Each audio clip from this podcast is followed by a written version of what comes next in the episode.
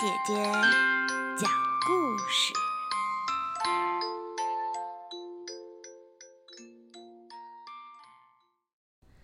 灯猴的故事。有一年收成以后，谷仓里堆着满满的稻米，人们乐得笑眯了眼。为了感谢神明一年来的照顾，到了年底。大家都忙着准备祭拜神明。天上的玉皇大帝和观音菩萨都是人们最尊敬的天神。地上呢，平常为人们守门的门神，管厨房的灶王爷，保佑晚上睡得安宁的床木娘娘，以及管理一切地上事务的土地公公。他们天天辛苦地保佑人间平安，大家更是不会忘记祭拜这些可敬的神明。不过，大家在祭拜神明的时候，一不小心，竟然就漏掉了祭拜灯猴。灯猴原本是古代的油灯，他发现人们忘了祭拜他，非常生气地说。我一年到头辛辛苦苦的工作，为人间照明，全身都被熏得乌黑，人们却不拜我，实在是太可恶了。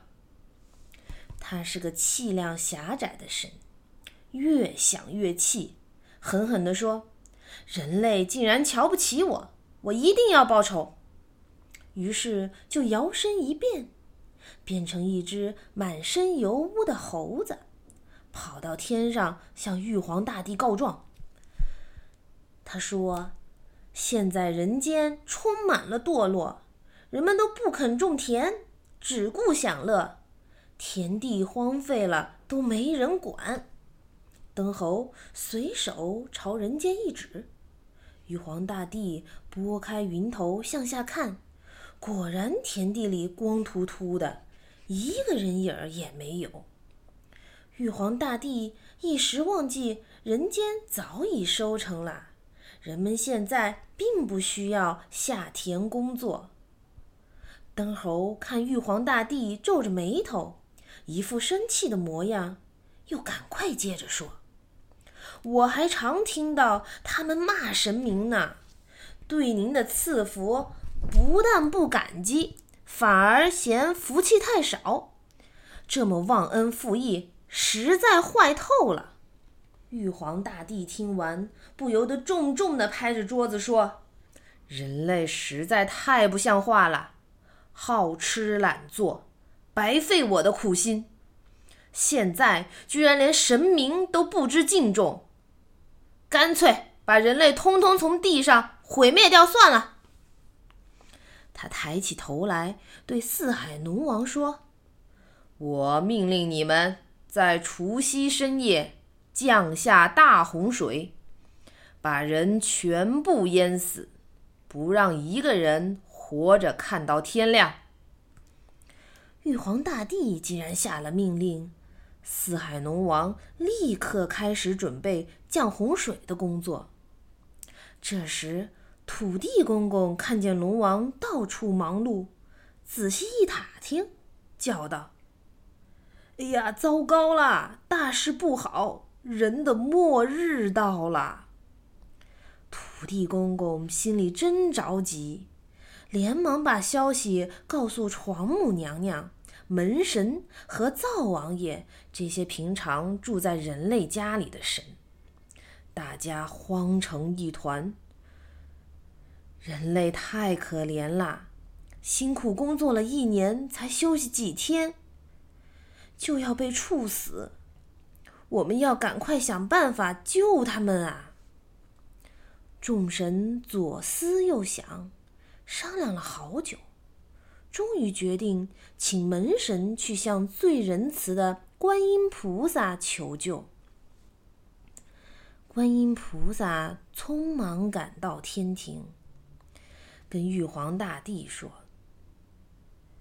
我每天都看到农夫努力耕田，女人用心织布，大家都勤奋工作，敬拜神明。人间这样美好，要把人类毁灭，是多么可惜的事啊！玉皇大帝听完，很惊异地说：“咦，灯猴怎么告诉我说人全部都变坏了呢？到底怎么回事儿呀？”观音菩萨说：“在毁灭人类之前，还是请您先慎重的调查一下吧。”玉皇大帝就派最公正的太白金星下凡，仔细调查一下。看看人类究竟是好是坏。同一个时候，人间又发生了什么事儿呢？到了除夕那一天，土地公公同情善良的人们，就把夜里要起洪水的事儿说了出来。大家都很惊慌，悲伤的想着：“哎，没有希望了。”过完大年夜就要死了，那么现在好好快乐一下吧。于是大家穿上最好的衣裳，拿出最好的食物，要享受活在人间的最后一夜。远地的亲人都想尽办法赶回家去，见最后一面。一家人围坐在炉边吃晚饭，吃了很久都舍不得分开。快午夜了，人们一面坐在炉边等死，一面留心着屋外的动静。时间过得真慢，大家紧张地竖着耳朵，等着轰隆轰隆淹大水的声音。可是屋外却一直是静悄悄的。终于天亮了，大家一夜都没睡，跑到门外，看到天边美丽的太阳正冉冉升起，晨曦把远山都镶上了金边。大洪水始终没有来，真是奇怪极了。这是怎么回事呢？原来啊，太白金星下凡来向住在人间的神明请教，才知道人们平时工作都很勤奋，只有在过年前后才休息。他又经过仔细的调查，明白是灯猴向玉皇大帝说谎，才惹来这一场灾难。玉皇大帝听到太白金星的调查报告，便临时取消了降洪水的命令，并重重处罚了灯猴。现在平安了，人们知道死亡的危机已经过去，高兴地跳了起来。大家放鞭炮、敲锣打鼓，热烈地庆祝安全度过灾难。能够安全度过危难，迎接美好的新春，是一件多么快乐的事儿啊！因此啊，每年的大年初一早上见面的时候，都开心的互说“恭喜恭喜”，真是恭喜！小朋友，过大年夜的时候，我们都要吃好吃的年夜饭，围炉守夜。年初一早上见到人，还得说恭喜恭喜。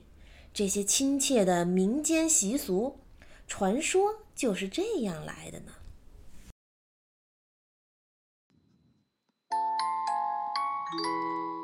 小朋友，今天的故事就到这儿啦，再见。